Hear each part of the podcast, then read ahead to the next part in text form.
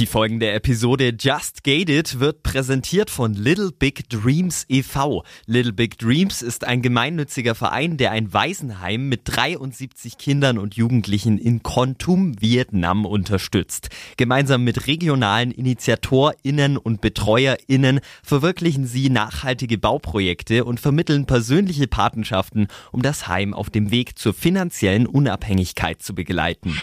Mehr Infos unter littlebigdreams.org. Just Gated. Der Podcast mit Shannon Gede.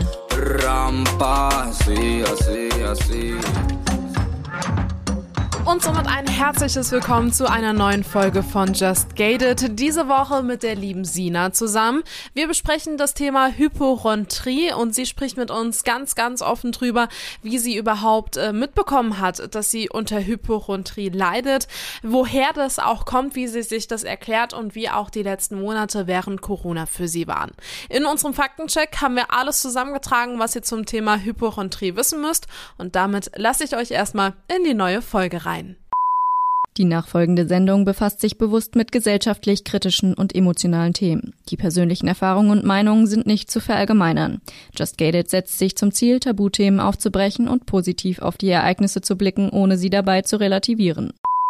Wie hast du denn gemerkt, dass du an einer Angststörung leidest? Es gab so einen Schlüsselmoment, das war ungefähr vor zehn Jahren, also 2011. Äh, da habe ich damals in der WG gewohnt und ähm, habe abends im Bett gelegen und habe gemerkt, ich habe Schmerzen im linken Arm also Schmerzen ist immer relativ, aber es war halt anders als sonst und habe dann natürlich gegoogelt und wenn man Schmerzen im linken Arm googelt, kommt halt nicht, ist kein Problem, können ruhig weiter schlafen, sondern ist ein Herzinfarkt. Also klassisch und dann kamen halt die Symptome, die dann noch auftreten können, Übelkeit, stechender Schmerz in der Brust, Atemnot etc. und das hatte ich dann auch alles, logisch, weil mein Kopf dann gesagt, okay, wenn dann richtig und habe äh, dann halt gemerkt, ich habe mich nicht runter, also ich bin dann wirklich davon ausgegangen, ich habe jetzt einen Herzinfarkt und ich lebe jetzt nicht mehr lang. Bin dann damals in die Notaufnahme gefahren und da wurde mir halt relativ schnell gesagt, dass da eine Panikattacke. Ich meine, die sind ja geschult, die können ja zum Glück, zumindest was bei mir immer so ganz gut unterscheiden, ob ernst oder nicht ernst. Und ähm, ja, das war dann halt der Fall, dass es meine erste Panikattacke war und da fing das eben an, dass ich dann gemerkt habe, vor vielen Dingen, die vielleicht anderen, keine Ahnung, Schmerzen im Bein war dann eine Thrombose oder Schmerzen im Bauch ist dann gleich eine Magenblutung, also gleich diese Worst-Case-Dinge. Das war quasi 2011 dieser eine Abend der Auslöser, wo ich dann gemerkt habe, irgendwas ist nicht in Ordnung. Wie bist du dann da aber weiter vorgegangen? Bist du dann zu einem Arzt gegangen, ähm, hast dann auch die ganzen Symptome und die eigenen Diagnosen, die du dir ja auch schon gestellt hast, auch geschildert oder wie bist du da weiter vorgegangen? Hm, also nach dem Abend bin ich dann, glaube ich, also ich habe mich dann irgendwann selbst beruhigt, bin dann irgendwann halt eingeschlafen, logischerweise vor lauter Erschöpfung, weil so eine Panikattacke ist halt auch super anstrengend. Und dann fing aber der Ärztemarathon an, dass ich gesagt habe, ich muss es jetzt mal checken lassen, nicht, dass ich doch was mit dem Herz habe. Dann habe ich mir halt beim Kardiologen einen Termin gemacht. Und da wird halt wahrscheinlich routinemäßig erstmal ein Herzultraschall gemacht, ein EKG und sowas. Und ich bin jetzt nicht dahin und habe gesagt, ich dachte, ich habe einen Herzinfarkt, sondern sonst einfach mal, ich würde mich gerne mal durchchecken lassen. Und da kam zum Glück nichts raus. Ähm, das ist auch dann erstmal gut. Also erstmal glaube ich das auch, aber das hält dann nie so lange an. Ich war dann auch noch beim Neurologen, weil ich dachte, es ist vielleicht irgendwas anderes, irgendwas im Kopf. Und ja, dann fing halt auch die Sache an, dass ich dann meinem Hausarzt nicht mehr vertraut habe, weil er mich natürlich dann, es heißt nicht mehr ernst genommen, aber es ist ja gut, dass er das macht, dass er mich nicht jedes Mal an irgendeinen Spezialisten verweist, aber ja, also ich bin einfach immer, ich weiß mittlerweile schon, was ich sagen muss, damit ich einen Termin krieg, sagen wir es mal so. Ja. Was sind da so dann die Schlüsselworte für dich? Zum Beispiel, wenn ich jetzt zum Kardiologen gehe, sage ich habe halt einen erhöhten Puls, den ich aber sowieso habe, der aber nicht bedenklich ist. Ich dramatisiere dann halt und sage, mein Puls ist ständig über 100 zum Beispiel. Oder wenn ich jetzt sage, ich habe einen Puls von 90, sagen die, ist normal, sie sind eine Frau, da ist der Puls höher. Oder ich sage, mh, hm, weiß ich nicht, ich habe ständig Kopfweh, so, je nachdem, zu welchem Arzt ich jetzt auch will. Also ich habe jetzt demnächst beim Neurologen einen Termin, wo ich auch gesagt habe, weil letztens hatte ich einen Fall, wo ein Bekannter von mir einen epileptischen Anfall hatte aus dem Nichts. Und wenn ich sowas höre, denke ich immer, das kann mir auch passieren. Und dann habe ich gedacht, mache ich einfach mal vorsorglich, obwohl ich nichts habe, einfach mal einen Termin. Und habe dann auch gesagt, eben Kopfweh und Schwindel und so. Was natürlich auch alles mal da ist, aber jetzt nicht so wie nicht täglich, zum Glück. Warst du denn schon mal schwer erkrankt oder hattest du etwas, was auch lange angedauert hat? Ähm, hast du da, ich sag mal, vielleicht auch ein, ein, traumatisches Erlebnis gehabt, wo du dann vielleicht von Ärzten nicht das, äh, nicht die richtige, ähm, ich sag mal, Diagnose bekommen hast, deshalb bist du skeptisch oder wo, woher kommt diese Angst, fehldiagnostiziert zu werden? Mm, also ich zum Glück nicht. Also bei mir ist zum Glück immer alles äh, gut gegangen. Aber ich hatte früher, da war ich in der, Abschlussklasse, hatte einer aus, aus meinem ich weiß gar nicht, ob meine Klasse oder Parallelklasse, der hatte sehr früh eine Herzmuskelentzündung. Und da wusste, das ist erst sehr spät entdeckt worden. Und da war ich irgendwie so mittendrin, man hat das so mitbekommen. Und habe ich gedacht, oh Gott, wenn es vielleicht früher entdeckt worden wäre, weil er ist dann auch leider dran gestorben. Und das war so ein Moment, deswegen ist es auch bei mir sehr auf das Herz gepolt. Also oft ist es ja auch bei einer Hypochondrie, dass es sehr mit Krebs zu tun hat. Also da habe ich auch Angst vor, aber erstmal sind diese Herz-Kreislauf-Geschichten das ist das, was ich mitbekommen habe, aber sonst in der Familie und im engeren Umfeld, toi toi toi, war nichts. Wo das letztendlich herkommt, warum das denn einmal aufgetreten ist, ähm, kann man bei mir pauschal gar nicht so sagen. Also das, ich habe ja auch schon vier Therapien gemacht und Klar gibt es da Ansätze in der Kindheit, wo man sagen könnte, das könnte damit zusammenhängen, dass, dass ich oft beim Arzt war, dass meine Eltern übervorsichtig waren mit mir. So Dinge können schon sein, aber oft ist es eigentlich der Schlüsselmoment, dass man jemanden hat, wo was war oder selbst man was Schlimmes hatte und dann eine falsche Diagnose. Aber toi, toi, toi, bisher nicht. Man könnte ja jetzt auch meinen, wenn du jetzt zum Beispiel auch übertraumatisierst, in dem Wissen, dass du nichts hast, ähm, anderen Menschen, die wirklich was haben, auch Termine wegnimmst. Wie gehst du damit um? Papa sagt das dann immer. er ist dann immer so. Aber in dem Moment glaube ich das ja. Also viel, manche Dinge sind ja da. Also dann ähm, denke ich schon, okay, äh, gerade diese Herzgeschichten. Also ich war zuletzt im Dezember in der Notaufnahme, weil ich halt, das war von 0 auf 100, hatte ich einen Puls von 160. Und dann habe ich gedacht, okay, oh, das muss ich jetzt mal checken lassen. Der wäre vielleicht oder ist dann auch wieder auf der Fahrt zum Krankenhaus wieder runtergegangen. Aber in dem Moment ist es halt da und ich warte dann halt nicht, sondern ich mach's halt direkt. Und klar, kann sein, dass ich die Termine anderen Leuten wegnehme, aber ich habe ja einfach die Angst, dass ich auch Dingen vielleicht vorbeugen will, das, was andere vielleicht oder die meisten nicht haben. Aber ja, manche Dinge sind einfach da und die will ich einfach abgeklärt bekommen. Also es geht jetzt nicht einfach, ich gehe jetzt auch nicht jeden Tag zum Arzt und sage so und so, aber was so ein Thema ist, das Thema Blutbild. Ich möchte gern einmal im Jahr ein großes Blutbild haben. Und das ist nicht so einfach. Also, außer man hat was und ja. Aber es hat sich schon ein bisschen gebessert auch mit meinen Arztbesuchen. Aber früher, ja, mag das schon sein, dass ich zu oft bei zu viel Ärzten war. Das stimmt schon. Diese Vorsorgeuntersuchungen, warum reichen die nicht aus? Weil ich unter die Vorsorge noch gar nicht falle, weil ich noch nicht 35 bin. und ich werde jetzt im August 30 und weiß ehrlich gesagt gar nicht, gerade dieses Thema Hautkrebsvorsorge oder sowas, das wird ja alles nicht gemacht. Und es ist oft so, wenn man einen neuen Hausarzt hat, dass der erstmal vorsorglich ein Blutbild macht oder ein großes Blutbild, wo einfach mal gecheckt wird. Und ja, wie gesagt, das reicht halt nicht aus, weil nicht groß was gemacht wird. Die Hausärzte handeln dann, wenn man eben mit Symptomen kommt. Und dann weiß ich halt schon, was ich sagen muss, oder was ich, wenn ich, ich dramatisiere dann vielleicht ein bisschen, aber weil einfach die Angst da ist, was Schlimmeres zu haben. Wird das durch irgendwas auch immer getriggert, diese Angst? Hast du Triggerpunkte im Alltag? Ja, also ganz aktuell ist sogar dieser Punkt, ich weiß nicht, ob du das mitbekommen hast, mit dem dänischen Fußballer, der ja kollabiert ist auf dem Platz und sowas ist für mich, ich habe das Spiel nicht gesehen, aber natürlich, man bekommt es mit. Und da denke ich mir halt auch, oh Gott, der ist so alt wie ich. Warum, wieso? Ich, ich kenne den Menschen nicht, wir wissen, ich weiß die Vorgeschichte nicht, aber es ist für mich immer ein anderes, wie wenn da jetzt steht, 90-Jähriger klappt zusammen. Da ist das dann irgendwie erklärbar. Es ist super schlimm auch, aber du weißt, was ich meine, dass es dann was anderes ist wie mit 29. Und da denke ich, gibt's ja gar nicht. Also sowas, ich bin froh, dass ich es nicht gesehen habe, weil sowas triggert mich ungemein. Gerade auch Arztsendungen oder irgendwelche Talkshows, wo es um, oder Thema Corona. Also das ist ja, ja, ich konnte mir nichts angucken. Ich konnte mir keine Zahlen angucken, ich konnte mir keine Berichte angucken und ähm, sowas. Also alles, was mit Medizin zu tun hat, Vorfälle, gerade wenn jüngere Leute betroffen sind. Und das sind Dinge, die ich ganz, ganz schwer. Und dann kriege ich auch Symptome und denke, ich habe das, was dann da, was in dem Beitrag, worum es da geht, hab, das habe ich auch. Also das ist dann ganz schnell da. Thema Corona, ähm, was hat das mit dir gemacht, ne? Also ich meine, du hast schon gesagt, okay, du musstest dich dann irgendwie von den Nachrichten und den Medien auch ein bisschen fernhalten. Ähm, wie war das dann aber auch für dich im Alltag, mit der Maske rauszugehen? Äh, war das für dich beruhigend, insofern, dass jeder jetzt eine Maske trägt und du ja auch dem Infektionsrisiko auch, ich sag mal, von der Grippe oder sonstiges äh, geringer ausgesetzt bist. Ähm, oder war das für dich reinste, ich sag mal jetzt ganz hart Folter? Mm, nee, also eher das mit den Masken und das mit dem Abstand, mit dem Desinfizieren, das kann wegen mir jetzt immer so bleiben. Also mich schränkt es auch überhaupt nicht ein. Ich finde es eher gut, weil, wie du schon sagst, äh, dass auch natürlich andere Krankheiten dadurch vermieden werden.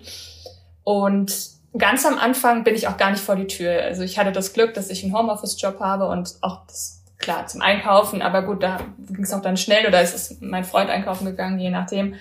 Aber ich habe wirklich nichts mehr gemacht und ich bin eigentlich ein Mensch, also ich spiele auch eigentlich Badminton im Verein und habe auch eigentlich Training und hab, mache auch viel mit Freunden. Aber ich habe jetzt letzte Woche das erste Mal wieder Freunde getroffen, weil ich aber auch zweifach geimpft bin, zum Glück schon.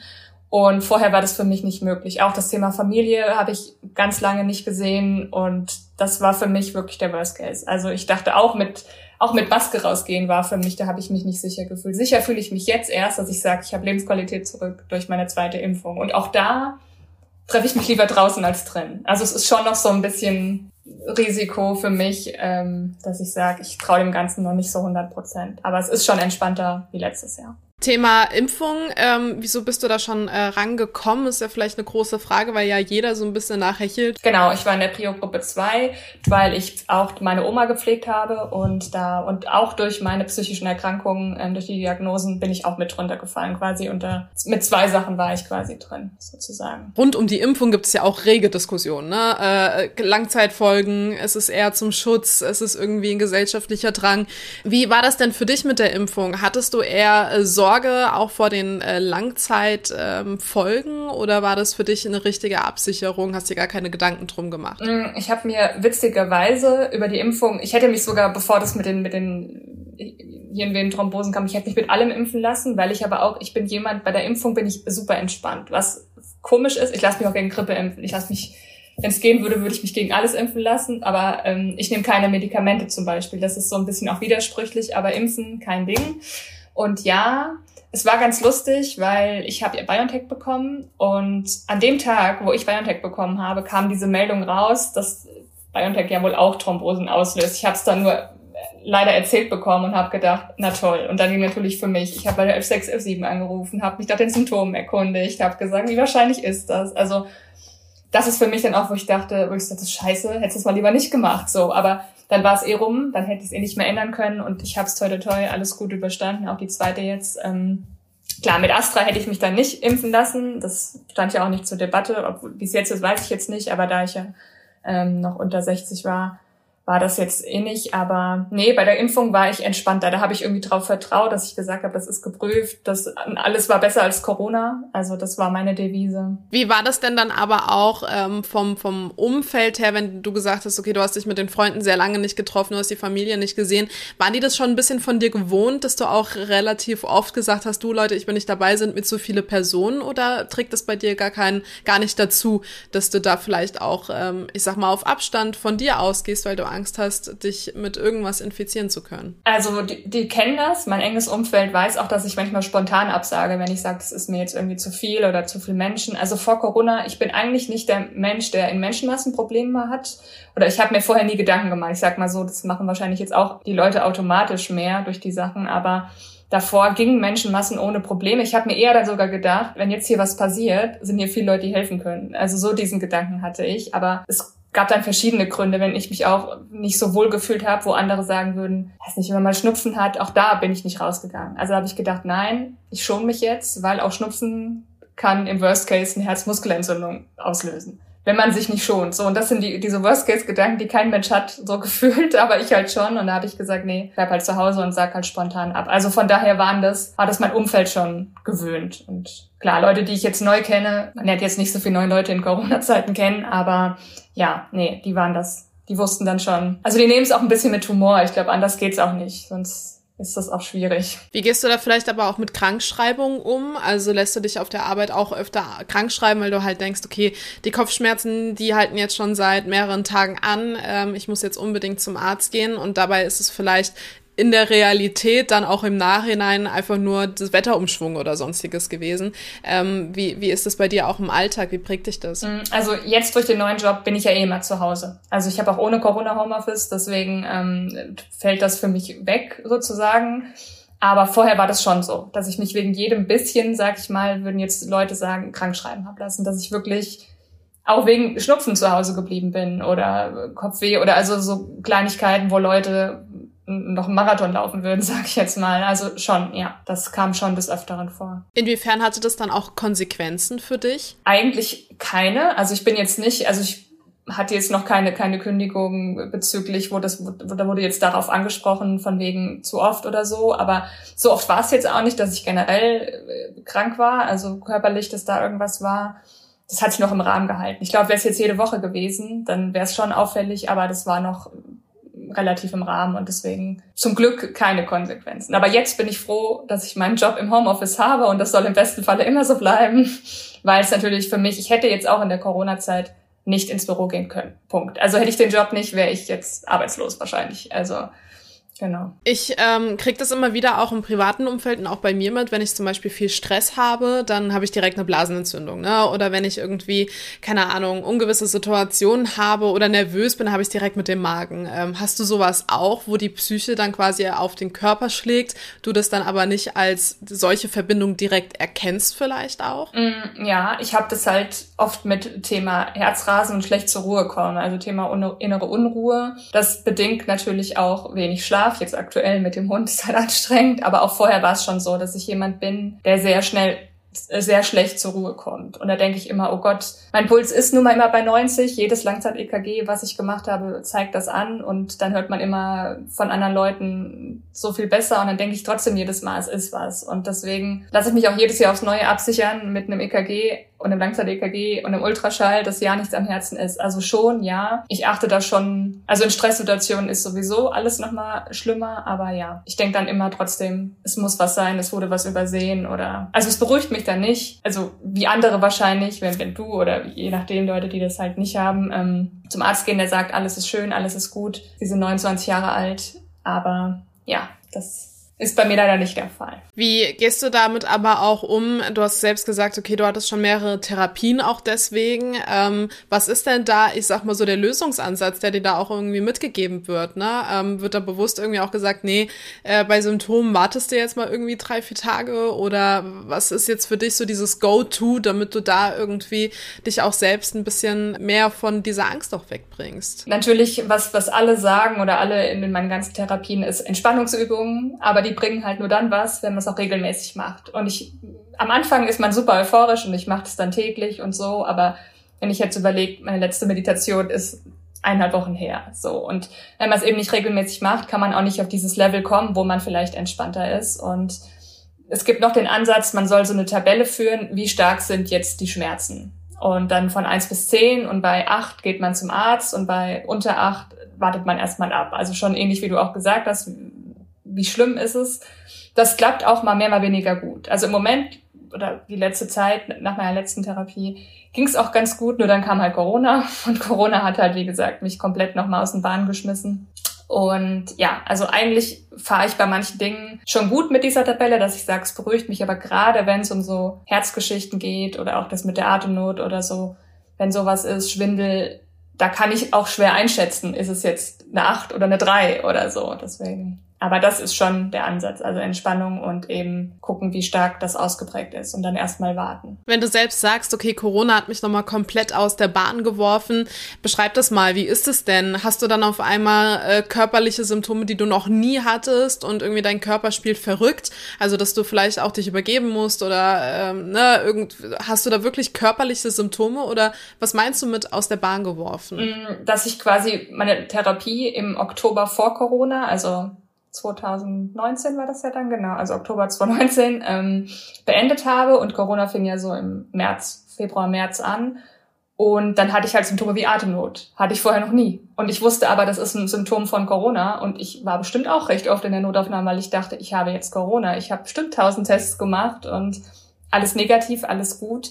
So Dinge halt. Das war so eine Geschichte. Dann auch Kopfschmerzen, mm, dieses Krankheitsgefühl, geschwollene Lymphknoten. Das sind so Geschichten, die mir vorher nicht die ich nicht kannte, die nicht da waren, aber man hat halt gelesen, das kann auftreten und man konnte sich ja damals, wo das neu war, gar nicht wehren von Nachrichten. Das war ja alles so präsent und da war es schwierig, sich davon irgendwie zu lösen.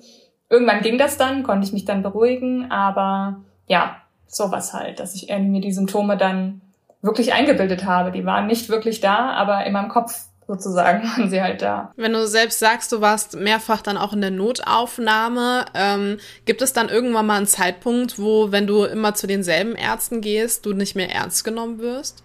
Ja, den, den gibt's, deswegen mache ich auch ständig Arztwechsel. Also weil ich halt, also das in der Notaufnahme ist ja, da ist ja eh immer ein anderer Arzt. Also da kam es jetzt, glaube ich, selten vor, dass ich, ich bin jetzt auch nicht jede Woche da, aber ich habe, glaube ich, jetzt aktuell, ist mir noch nie passiert, dass ich zweimal den gleichen Notarzt hatte. So, aber gerade zum Thema Hausarzt. Ich habe jetzt, also ich wohne jetzt seit zweieinhalb Jahren hier, elf Hausärzte durch.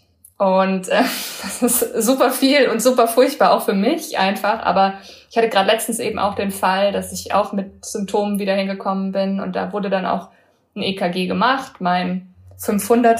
wahrscheinlich und das war halt alles gut und dann ist das Thema auch für ihn rum aber für mich halt noch nicht. Und ich hätte gern, ich wollte halt auch noch eine Blutabnahme, einfach zur Sicherheit. Und dann hat er mich aber auch richtig angefahren und meinte, ja, ich würde das Gesundheitssystem ausnutzen, also so auf, auf wirklich die Tour. Und ähm, ich kann ihn ja irgendwo auch verstehen und er macht's ja eigentlich auch richtig, weil man eigentlich ja so Leuten wie mir nicht noch ähm, sagen soll, wir machen jetzt alles, weil das natürlich die Angst nur füttert, sag ich mal. Das ist so der, sagt der Therapeut immer.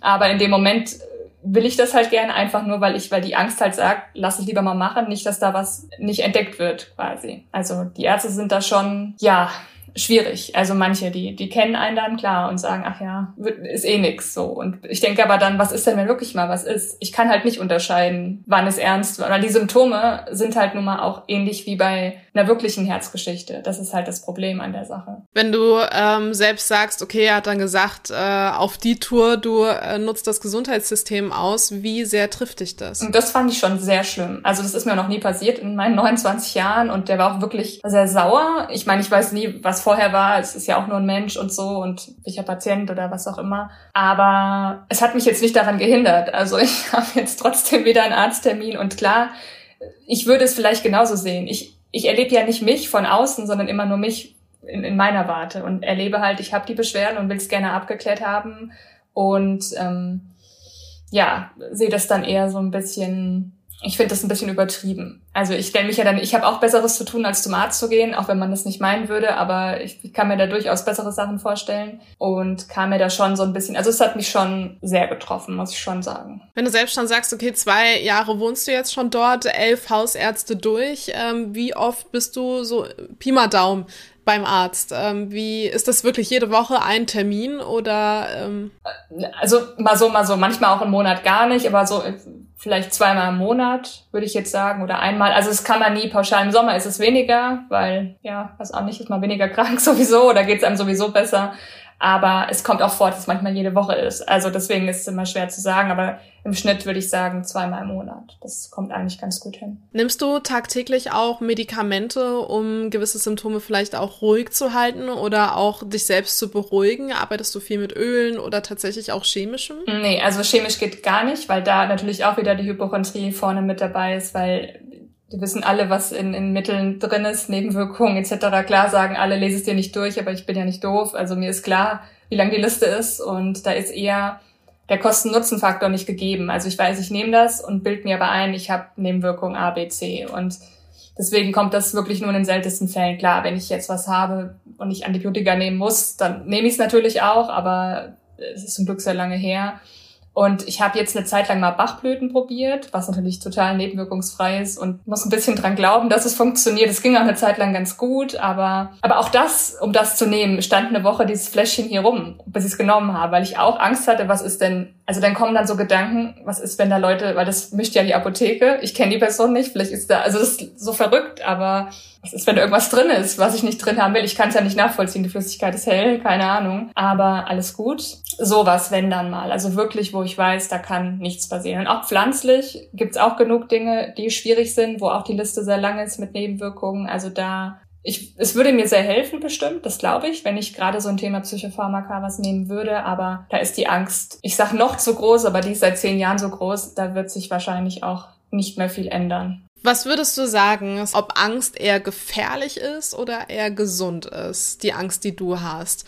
Weil ich meine, an sich gehst du ja mit deinem Körper schon so um, dass du ihn ja auch zu 100 Prozent eigentlich irgendwie kennst. Ne? Du kannst jede Symptome, alles irgendwie einordnen. Du warst schon sehr oft beim Arzt, ne? du kennst deine Blutwerte, alles drum und dran. An, an, an sich ist es ja eigentlich ein sehr bewusstes Leben, ne? wenn man es jetzt mal darauf reduziert. Andererseits ist es ja aber auch recht gefährlich, weil du dich vielleicht in Situationen reinsteigerst, die eben nicht so sind. Wie würdest du die Frage beantworten? Also ich glaube, so ein Teils-Teils-Ding. Ich weiß zum einen, ah, ich bin gesund, ich, ich habe nichts, ich habe Untersuchungen durch, wo Dinge vielleicht, ich weiß nicht, so dass das Thema ist zum Beispiel, man hört ja immer mal wieder, dass junge Leute einen Herzfehler haben, der nicht entdeckt wurde. Sowas zum Beispiel. Das weiß ich jetzt zum Beispiel, da ist nichts so bei mir, weil alles ausgeschlossen wurde. Aber natürlich gibt es Dinge, die auch ich nicht ausgeschlossen habe, wie, weiß nicht, eine Gehirnblutung oder sowas. Das, das kann mir genauso passieren und das ist einfach schwierig herauszufinden. Und da will ich jetzt auch nicht weiter, das, das ist jetzt, irgendwas muss ich auch in Kauf nehmen, irgendwie, dass das passieren kann. Aber ich versuche schon bestmöglich, auch mit dem Thema Blutwerten natürlich, wo auch schon Dinge erkennt werden können. Und ich bin auch selbst ernährungsmäßig, achte ich total drauf und Sport und so, dass ich da auch auf Dinge verzichte, die vielleicht nicht gut sind. Aber deswegen glaube ich, ist es so ein Teils-Teils. Also einerseits ja, andererseits auch nein, weil ich natürlich auch durch die ganzen Arztbesuche. Es ist halt auch einfach super anstrengend, wie viel Zeit ich schon in Wartezimmern verbracht habe. Auch so sinnlose Lebenszeit, wenn man das so nimmt. Also es ist ja nicht oft damit getan, man sitzt da zehn Minuten und kommt dran, sondern ich habe bestimmt schon Wochen und Monate in irgendwelchen Praxen verbracht insgesamt, was dann, was da, was mich dann ärgert. Also mich ärgert dann schon, wenn ich dann nach Hause komme und denke, für was war ich jetzt da? Also das hatte ich auch schon. Und von daher ist es schwierig zu beantworten. Einerseits ja, also ist es gut. Andererseits ist es aber auch gefährlich, weil es halt eine Spirale ist. Weil ich, wie ich vorhin schon gesagt habe, es füttert die Angst, wenn ich ständig zum Arzt gehe. Die weiß, okay, ja, die Sina macht es halt und so und dann geht's alles weiter und somit findet die auch immer neue Wege. Also früher war es eben ganz oft so, dass ich diese Schmerzen im Arm hatte. Mittlerweile habe ich dann Schmerzen im Rücken oder so. Also das ist immer so, die sucht sich immer neue Anhaltspunkte und damit ich immer wieder neue Dinge habe, weswegen ich zum Arzt gehen kann. Aber wenn ich es einfach mal aushalten würde, was in manchen Dingen auch schon klappt, dann weiß ich auch, es ist nichts Schlimmes, ich habe es überlebt, alles gut. Nur das klappt halt nicht immer. Das klappt mal mehr, mal weniger gut. Mit Freundschaften und Beziehungen, ne? Ich glaube, das ist auch sehr belastend belastend, würde ich jetzt meinen, wenn du auch selbst sagst, ich bin so oft beim Arzt und, und verbringe so viel Zeit dort. Wie geht's dir auch aktuell damit? Ähm, was ist denn daran so belastend? Naja, dass sich vieles darum dreht, dass sich mein ganzer Alltag darum dreht. Ich achte halt auch viel mehr auf meinen Körper als andere vielleicht und ich nehme jedes Zwicken, jedes Ziehen, jedes weiß ich nicht, zucken oder was auch immer. Ich gehe halt immer vom Worst Case aus und ich kann, bin auch schwer in ähm, Schmerzen deuten, sagen wir es mal so. Für manche ist es dann ein Zwicken, für mich ist es gleich ein schlimmer Schmerz oder so. Also gerade so das Thema, ich habe Schmerzen im Bein,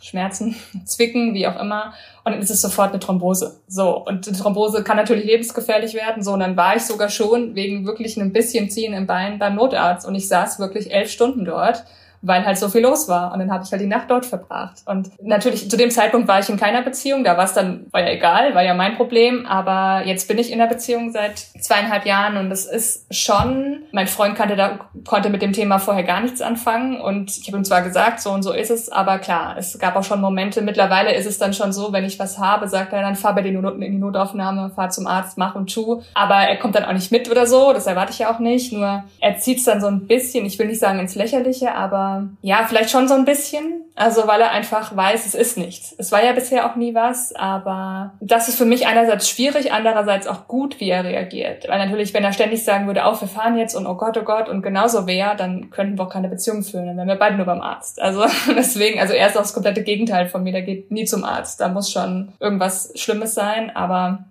ja, und deswegen auch so das Thema ähm, Urlaub ist auch sowas. Oder mit Freunden Urlaub fahren, so Thema Ausland kommt für mich nicht in Frage, weil ich weiß, wenn was ist, fühle ich mich dann einfach hier in Deutschland am sichersten. Ähm, vielleicht noch Österreich und Schweiz, aber alles andere, und ich habe auch Flugangst, kommt auch nicht in Frage. Also von daher, ja, das ist halt auch so ein Punkt, so Freizeitaktivitäten. Ich mache viele Dinge nicht, weil ich auch schon vorher weiß, da kann irgendwas passieren oder das ist so und so gefährlich. Also deswegen ist es schon auf eine Art belastend, aber es ist ja zum Glück nicht täglich. Nur wenn es dann so ist und jemand das mitkriegt, dann weiß, weiß man oft auch nicht, wie man handeln soll. Also das ist immer der Punkt, was, glaube ich, dann so anstrengend und schwierig ist. Hast du das Gefühl, eine Last dann für diese Person zu sein? Auch für deinen Freund jetzt zum Beispiel, ähm, wenn er das so ins Lächerliche zieht?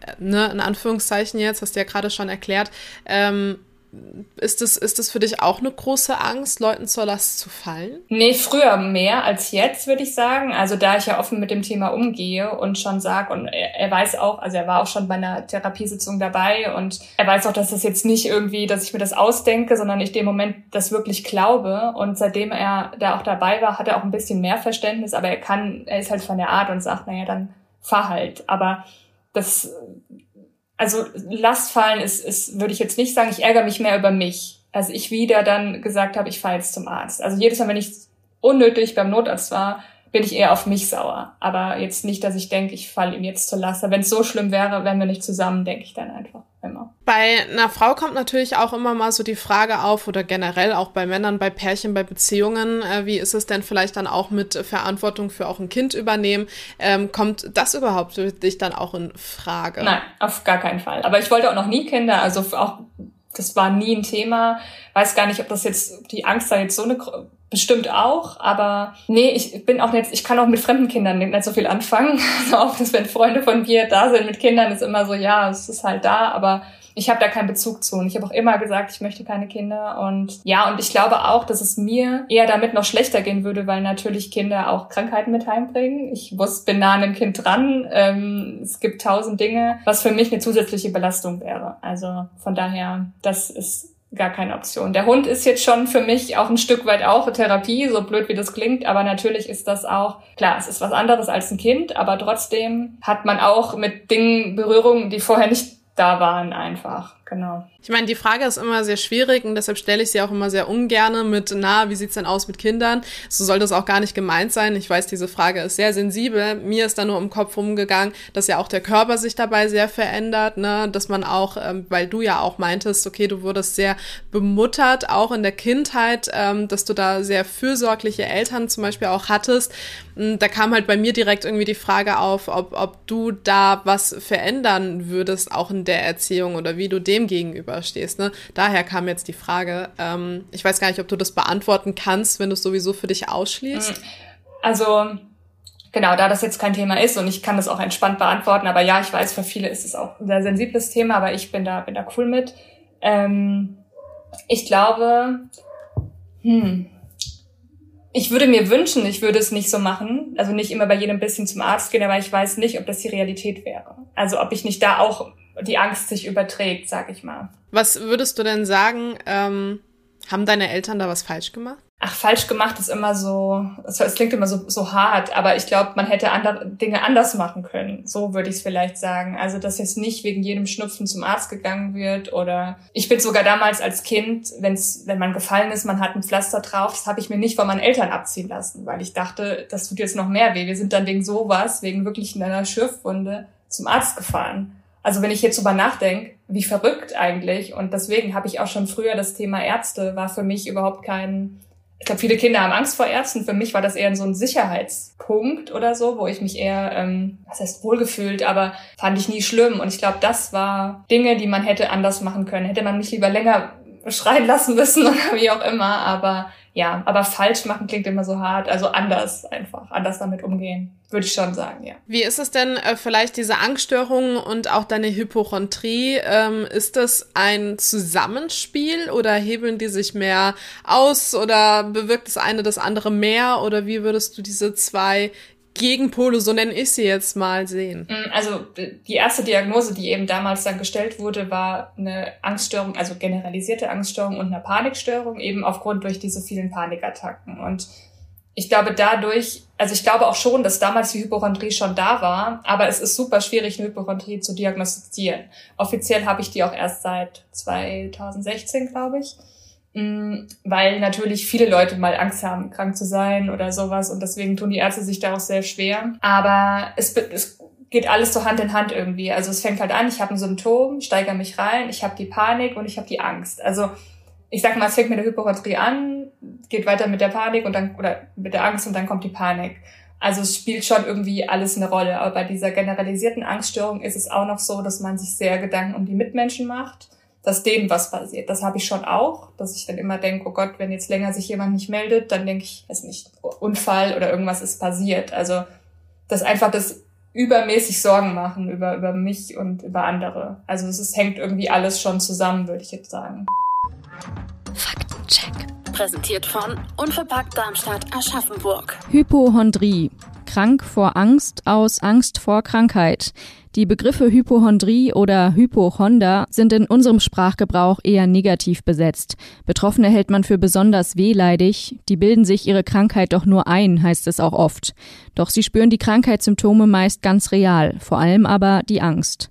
Für ihre Beschwerden gibt es keinen organischen Grund oder eine Erkrankung. Betroffene sind aber der Überzeugung, an einer oder mehreren schweren körperlichen Krankheiten zu leiden.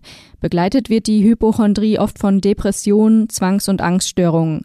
Wie viele Menschen betroffen sind, kann man nicht genau sagen. Sie tritt sowohl bei Männern, Frauen und in allen Altersklassen auf. Betroffene haben tendenziell eine ängstliche Persönlichkeitsstruktur. Mediziner gehen davon aus, dass sie in ihrer Kindheit bereits die Erfahrung gemacht haben, dass ihre Eltern selbst sehr ängstlich waren und Symptome oft dramatisiert haben. Auslöser können aber auch der traumatische Verlust eines geliebten Menschen, schlechte Erfahrungen mit Ärzten oder eine schwere Krankheit in der Familie sein. Behandelt werden kann die Hypochondrie mit einer Verhaltenstherapie. Dort lernen Betroffene einen gesunden Kontakt zu ihrem Körper. Sie erfahren, dass es ganz normale Missempfindungen gibt, wie zum Beispiel Kopfschmerzen bei Muskelverspannung. Dabei lernen sie auch, inwieweit Aufmerksamkeit auf eine bestimmte Körperstelle das Symptom verstärken kann. Außerdem lernen sie die Angst auszuhalten und sich mit ihr auseinanderzusetzen.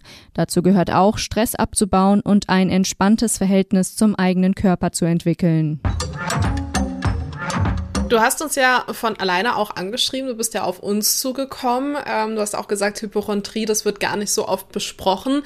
A, warum denkst du, ist es so, dass äh, nicht so oft besprochen wird? Warum wird es denn in der Gesellschaft so klein gehalten? Und B, warum möchtest du da auch an die Öffentlichkeit gehen und äh, genau dieses Tabu auch brechen? Ich glaube einfach, dass viele Betroffene gar nicht wissen, dass sie betroffen sind. Also wie oft ich schon allein erlebt habe, dass Leute gesagt haben, ich war schon so oft beim Arzt, ist nichts rausgekommen. Ich habe das trotzdem und denke, ach, mich, ich werde abgestempelt. Und ich finde, das ist auch so, ganz oft sagt man ja, stell dich nicht so an. Das ist so der Klassiker, stell dich nicht so an. Da wird schon nichts sein. Ach, du bist ja so Teil der Hypochonder. Und für viele ist Hypochonder halt so der so, so ein Gag-Begriff. Irgendwie habe ich das Gefühl. Und es wird ist gar nicht, denen ist gar nicht klar, dass das auch oder gerade diese Hypochondrie eine Form von einer, also eine, eine anerkannte Angststörung ist, sondern man sagt das so so daher und das finde ich halt einfach schade, dass das wie so ein, ich will nicht sagen, dass es stigmatisiert ist, aber vielleicht schon ein bisschen. Man sagt das so flapsig daher und da finde find, fänd ich halt Aufklärung einfach viel, das, das hängt total hinterher. Ähm, dann weiß man natürlich auch nicht, wie viele Leute überhaupt betroffen sind, weil es tausend Studien gibt, aber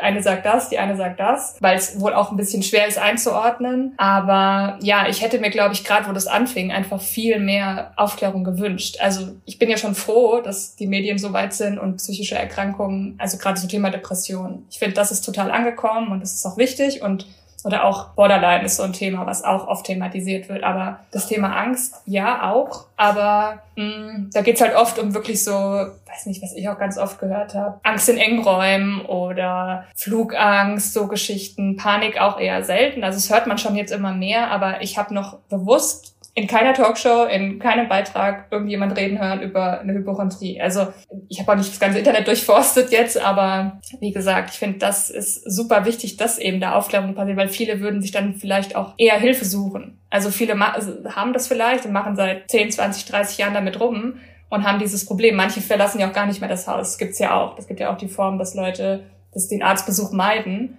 weil die Angst davor vor einer schlimmen Diagnose da ist. Und ich bin halt der dass ich eher gern zum Arzt gehe. Aber ja, deswegen fände ich es super wichtig und bin noch jetzt froh, das hier zu erzählen, weil, wie gesagt, äh, das Thema braucht mehr Aufmerksamkeit. Bin ich absolut der Meinung, weil viel zu wenig drüber gesprochen wird einfach. Haben dann die Leute, die das Thema aufgreifen könnten, also Plattformen, wie wir es jetzt zum Beispiel sind, eher Angst davor, diese Angststörung quasi aufzugreifen? Also wer hat hier Angst vor wem, ne? Oder hat, hat der Betroffene Angst, irgendwie sich damit auch zu outen, weil halt eben noch Hypochondrie irgendwie, ne, so, so ein bisschen, ja, belächelt wird? Was denkst du, was ist da der größere Angstpol? Angst auf die Aufklärung oder Angst, da in der Öffentlichkeit mitzustehen? Ich glaube eher Angst in der Öffentlichkeit, dass die Leute da eher ein Problem mit haben. Also die dann einfach, ich meine, generell ist psychische Kranken sind ja immer noch nicht anerkannt. Es ist ja immer noch, ähm, immer noch belächelt, gerade auch Thema Burnout. Dann heißt es, man ist zu faul zum Arbeiten oder ich weiß nicht, Thema Depression, warum bist du ständig müde und liegst nur im Bett und willst nichts machen? Oder und gerade auch bei diesem Hypochondrie, warum gehst du alles zum Arzt? Ist doch nichts, ist doch alles gut, stell dich nicht so an. Das ist so mein wie gesagt, dieser Satz, wie oft ich den gehört habe. Und ich glaube eher, dass Leute sich da ein bisschen, weil es will nicht jeder in der Öffentlichkeit darüber reden, um Gottes Willen, das ist ja, aber ich glaube schon eher, dass es um die Betroffenen geht, die einfach, wo die, wo die Scham dann vielleicht zu groß ist, mit dem Thema an die Öffentlichkeit zu gehen. Oder viele, wie gesagt, viele wissen ja auch gar nicht, dass sie darunter leiden, dass es, dass die Dunkelziffer einfach noch viel, viel größer ist. Du weißt ja, unser Konzept ist immer das Positive auch in den Dingen zu suchen. Deshalb jetzt auch an dich die Frage, was ist denn das Positive an deiner Angststörung und auch an der Hypochondrie?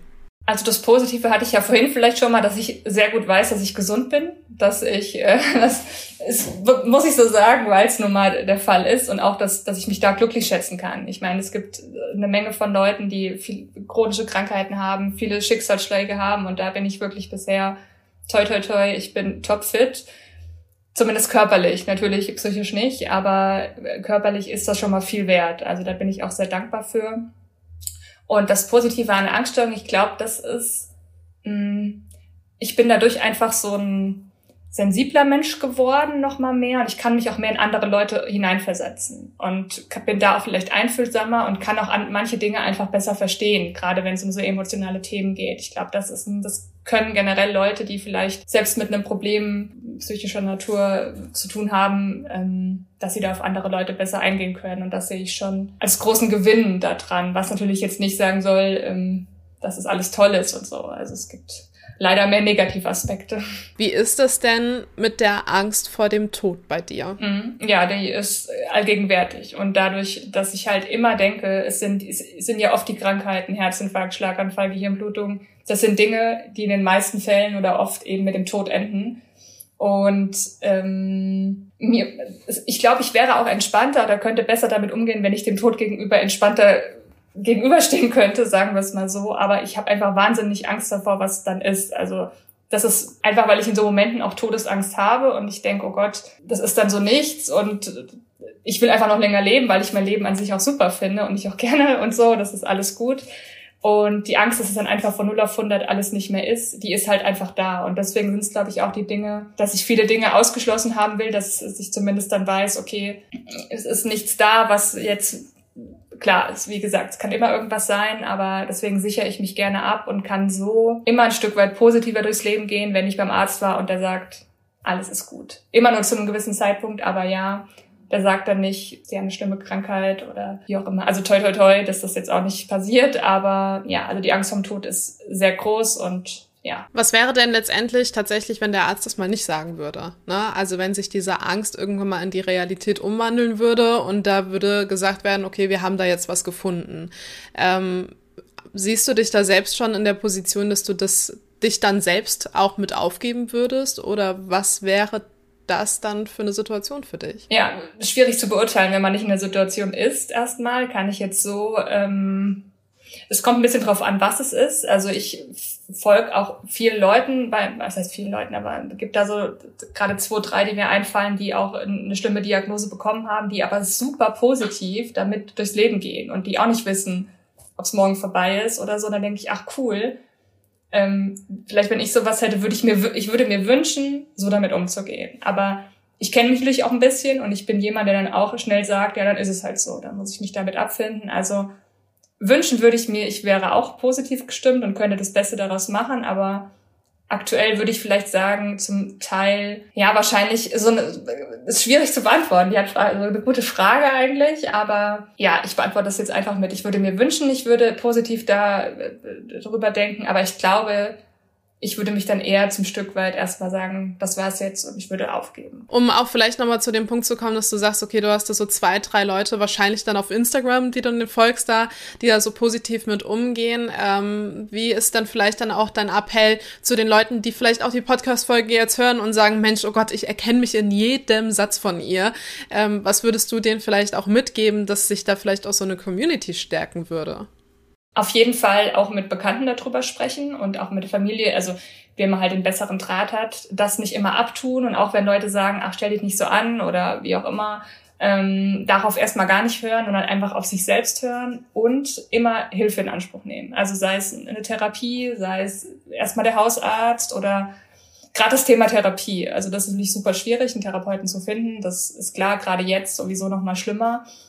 Aber ich finde, das ist der Ansatz, dass man da keine Scham haben muss, sich Hilfe zu suchen und eben auch einfach darüber zu sprechen. Also das, äh, das muss nicht jeder jetzt in einem Podcast gehen und darüber sprechen, aber es hilft ja auch schon einfach Bekannte darüber aufzuklären und nicht das mit sich selbst ausmachen. Das finde ich super wichtig. Einfach das Thema offen ansprechen, offen damit umgehen und eben nicht sich sagen, ach, ich habe ja eigentlich gar nichts, weil ich kein gebrochenes Bein habe oder so, was so offensichtlich ist, aber auch psychische Sachen sind schlimm genug. Nur weil man sie nicht gleich sieht, heißt es ja nicht, dass sie nicht da sind.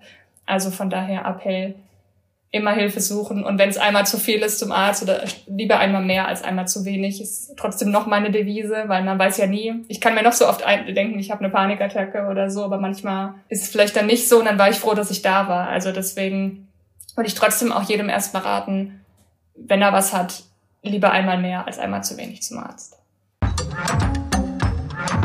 Das war unsere neueste Folge mit der lieben Sina zum Thema Hypochondrie. Wenn ihr dazu mehr erfahren möchtet, dann klickt euch doch einfach bei uns auf Instagram rein. Da nehmen wir euch die ganze Woche mit und besprechen alles, was ihr zum Thema Hypochondrie und Angststörung wissen müsst. Ansonsten wünsche ich euch einen guten Start in die neue Woche oder wann immer auch ihr die Folge hört.